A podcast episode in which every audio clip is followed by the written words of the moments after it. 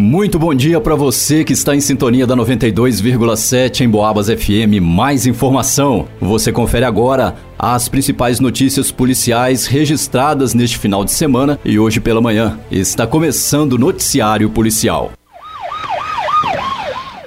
Na Avenida Maria Alves Barbosa, no Tijuco, o condutor de uma motocicleta Yamaha cor bege trafegava segurando uma sacola de plástico cor branca, transportando um passageiro. Ao perceber que na mesma via se aproximava uma viatura policial, ele parou o veículo imediatamente para mudar de direção, gerando suspeitas por parte dos policiais. Diante disso, foi dada a ordem para que o condutor da moto parasse e desligasse o veículo. Nesse momento, o condutor arrancou bruscamente com a motocicleta em alta velocidade, ameaçando a segurança das pessoas que passavam pelo local. Foi então realizada uma perseguição policial, acionando via rádio um bloqueio para interceptar a motocicleta. Porém, Devido à alta velocidade, os policiais perderam o veículo de vista. Em consulta à numeração da placa, foi verificado que o veículo está no nome de um cidadão de nome Fabrício, já conhecido no meio policial por envolvimento com roubo e homicídio.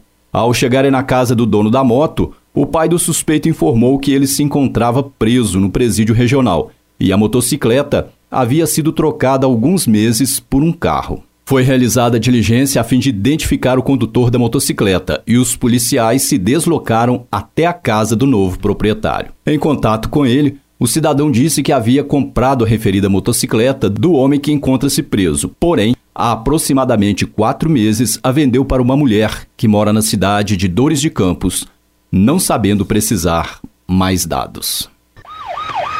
Em Boabas. Na Avenida Pedro Paulo, uma Saveiro se envolveu em um acidente e o motorista precisou ser conduzido até a UPA.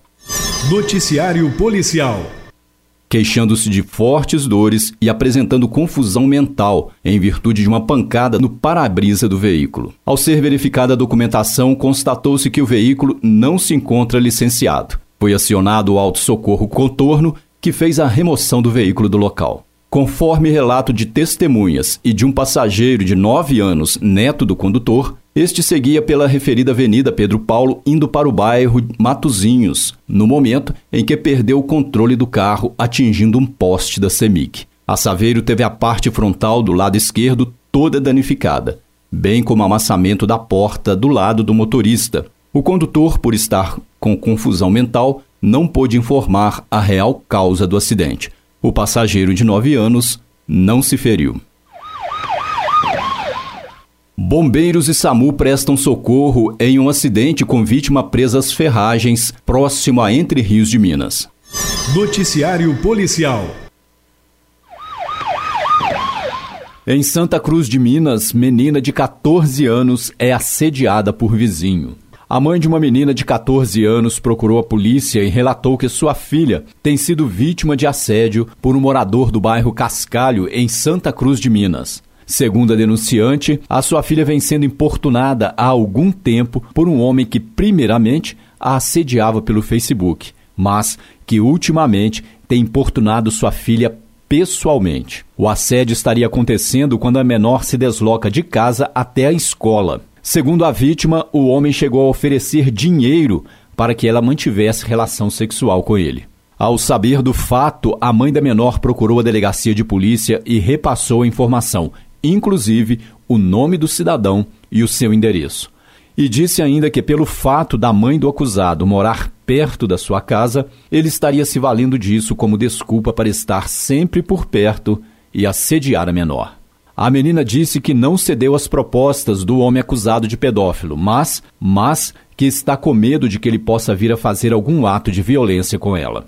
Uma equipe policial procurou o acusado, mas não o encontrou. Eles então orientaram as vítimas quanto aos procedimentos a serem tomados. E termina aqui essa edição do Noticiário Policial. Logo mais às 5 da tarde, a gente leva mais informação sobre o que acontece na nossa cidade e na região. Um grande abraço e até lá!